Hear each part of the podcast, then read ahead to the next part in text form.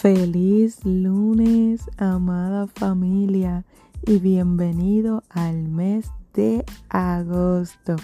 Bienvenidos a su podcast Transformando Vidas. Y en el día de hoy vamos a seguir hablando sobre este maravilloso apóstol del amor, Juan, y el liderazgo tan efectivo que tuvo Jesús la vida de él.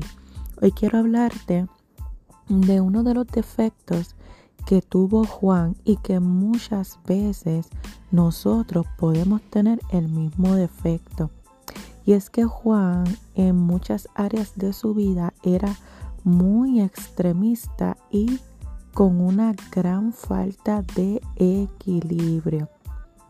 Nosotros los seres humanos debemos saber que el equilibrio es parte esencial de la vida y que sin el mismo no vamos a vivir una vida feliz, una vida plena y una vida llena del propósito que Dios ha determinado para nosotros.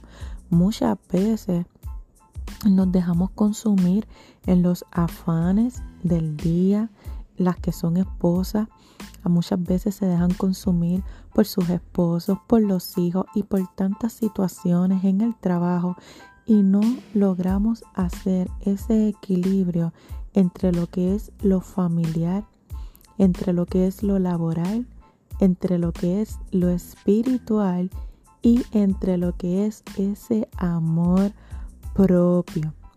Hoy, lunes, empezando el mes, quiero invitarte a que evalúes cómo está tu equilibrio y cuál de estas áreas estás fallando.